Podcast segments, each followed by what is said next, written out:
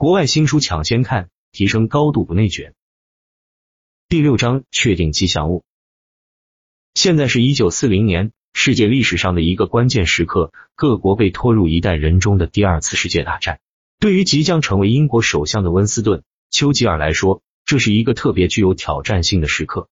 当他准备前往伦敦接受这份工作时，他看着自己收藏的帽子，问自己：今天我应该是哪一个自己？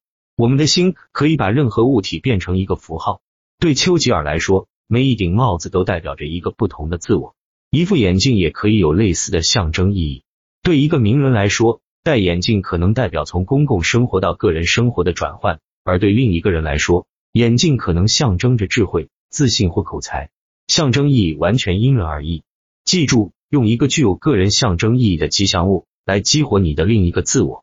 吉祥物是一种快速、简单和微妙的方式，让你转变为你的另一个自我。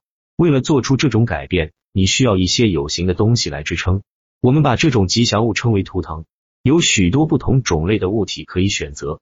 你的图腾可以是一件衣服，或像帽子或戒指这样的配件。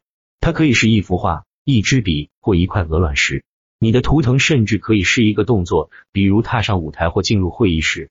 在心理学里面，我们也可以将其称之为锚点。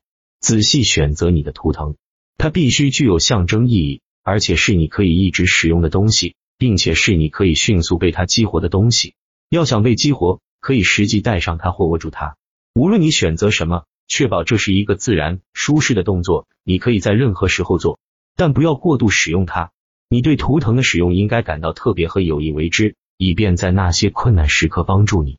我们可以从马丁·路德·金那里得到启发。他戴着他不需要的眼镜，以便在面对公众时看起来和感觉更与众不同。但是，当情况变得非常艰难时，会发生什么？该怎么办？在下一个摘要间，我们将看一看帮助你重新站起来的几个额外策略。